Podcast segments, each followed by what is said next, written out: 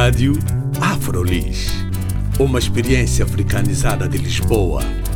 Rádio Afrolis. O audioblog onde podem saber mais sobre afrodescendentes a viver em Lisboa. Visitem também a nossa página de Facebook, Rádio Afrolis. Olá, bem-vindos e bem-vindas à Rádio Afrolis. O meu nome é Carla Fernandes. Hoje tenho como convidada Luzia Muniz. Ela é presidente de uma associação que se chama Plataforma para o Desenvolvimento da Mulher Africana.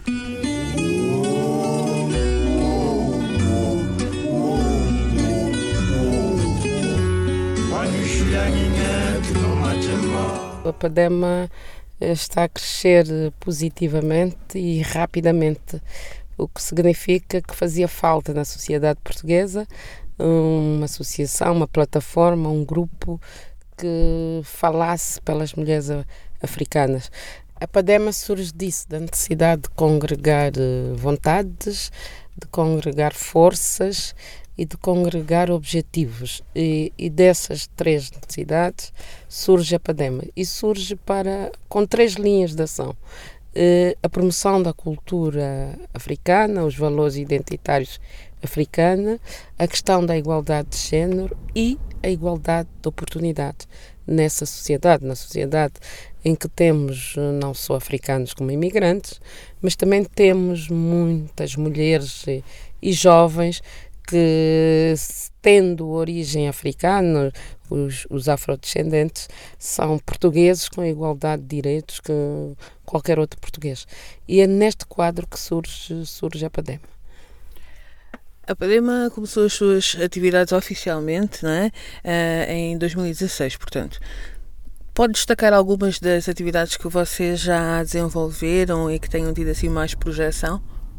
Uh, nós, nós criamos a Padema em termos oficiais uh, final de outubro de 2016 e a primeira atividade que nós fizemos como Padema Oficial foi o Festicapulano, o Festival Internacional da Capelana, que foi um sucesso absoluto, eh, não só por trazer a debate a questão da capulana, porque as pessoas usam, vestem a capulana. Em qualquer parte do mundo, nós encontramos hoje a capulana, é uma referência mundial, eh, embora seja essencialmente um, um pano africano, independentemente de, dos, dos locais onde, onde é fabricado. E nós eh, achávamos que fazia falta falar da capulana, homenagear a capulana. E fizemos essa homenagem, que é ao mesmo tempo uma homenagem à mulher africana porque não conheço outro símbolo tão identitário eh, das culturas africanas como é a capelana. E a mulher africana é a principal usuária dessa capelana. Então, ao ao promovermos eh, a capelana, ao evocarmos a capelana, estamos ao mesmo tempo a fazer uma evocação a mulheres africanas e foi, foi um sucesso absoluto. Mas depois disso nós já fizemos imensas coisas. Eu, eu dizia um bocadinho em off, mas é, é essa a ideia que eu tenho da Padema. A Padema é um personagem, é como se fosse um personagem do romance que o autor está a escrever e depois o personagem cria vida própria e o próprio autor, o próprio escritor, às vezes tem dificuldade de fazer parar esse personagem porque ele vai para o caminho próprio. E é, e é isso que está a acontecer com a Padema. Uma das atividades que eu gostaria de destacar também, que eu acho que foi uh, sem precedentes aqui uh, e foi realizada já este ano, em 2017, foi a atividade em que vocês destacaram as heroínas das lutas de libertação dos nossos países. É verdade. Uh, nós quisemos, uh, com isto, dizer duas coisas. A primeira é que a libertação dos nossos países também foi feita no feminino. E, e Como é que vocês fizeram esta, esta homenagem? Onde é que foi? Quando é que foi? Nós fizemos no Museu de Aljube. E porquê é que escolhemos o Museu de Aljube? Porque hoje é, hoje é museu, Museu da Liberdade e Resistência porque outrora o Aljube foi uma cadeia política. Uma cadeia política por onde passaram alguns dos resistentes e alguns dos nacionalistas africanos, muitos daqueles que lutaram pelas independências do nosso país, incluindo Agostinho Neto, que foi o primeiro presidente de Angola, esteve lá dois anos e meio naquela, naquela cadeia e onde escreveu alguns dos seus melhores poemas. E, e, e não como escolher aquele sítio pela carga simbólica que ele representa, para homenagearmos, através de três mulheres, todas as mulheres, todas, e são muitas, são incontáveis, todas as mulheres que tiveram um papel preponderante eh, na libertação dos nossos países e ao mesmo tempo é que elas faziam duas lutas, que era a luta pela emancipação dos povos, ao mesmo tempo faziam a luta pela emancipação da mulher. São três mulheres, três percursos, mas a mesma luta a luta pela emancipação dos povos e pela emancipação das mulheres. Homenageamos Diolinda Rodrigues de Angola, que é uma das maiores intelectuais do seu tempo, eh, que estava avançada no tempo e provavelmente no espaço.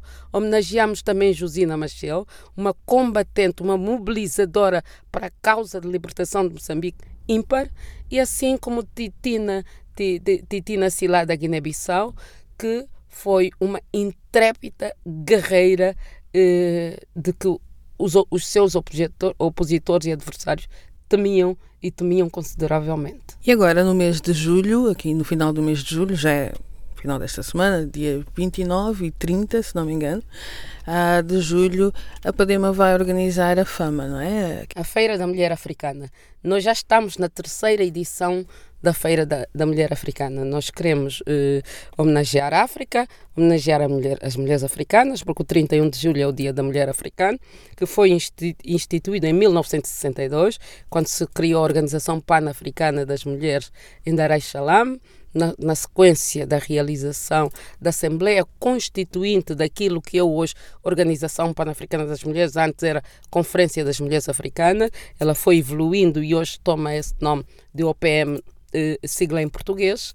Eh, eh, essa, essa reunião, essa Conferência Constituinte, que durou de 27 de, de julho a 31 de julho de 1962, no, no final foi proclamada aquela data, porque era a primeira vez que mulheres de 14 países e oito movimentos de libertação, incluindo mulheres da OMA, do, da Angola, do MPLA, são fundadoras da OPM, e também mulheres do PIGC, o partido da Guiné-Bissau e, e, Cabo Verde, Partido para a Independência uh, da Guiné e de Cabo Verde.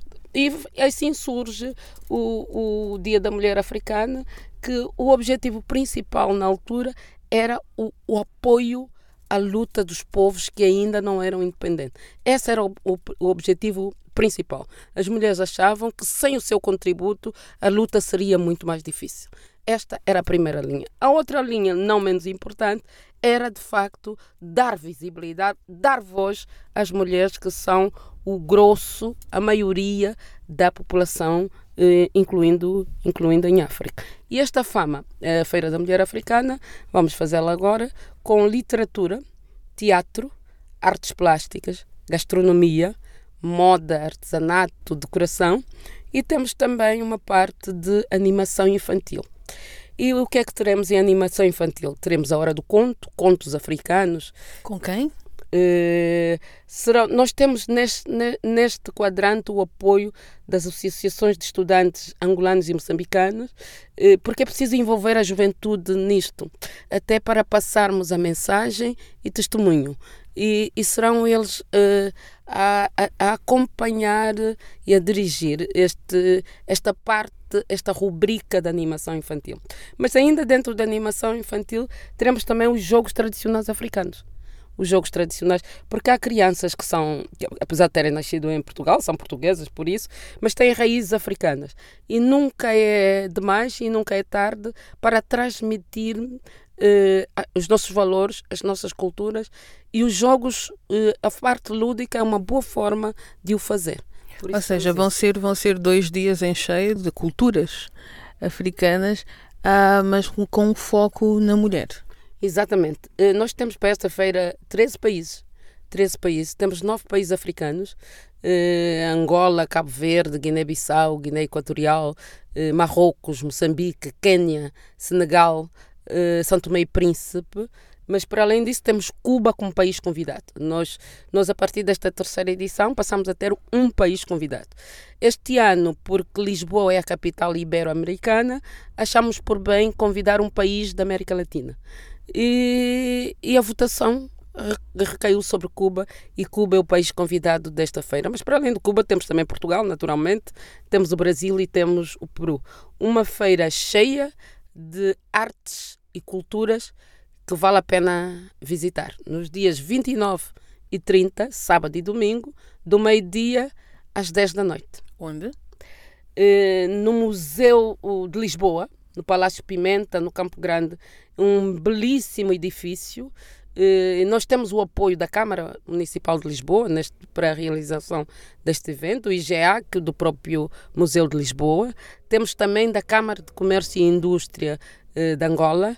E temos ainda o apoio do ILAC, Instituto Luso-Árabe da Cooperação, que tem sido um parceiro incansável da PADEMA.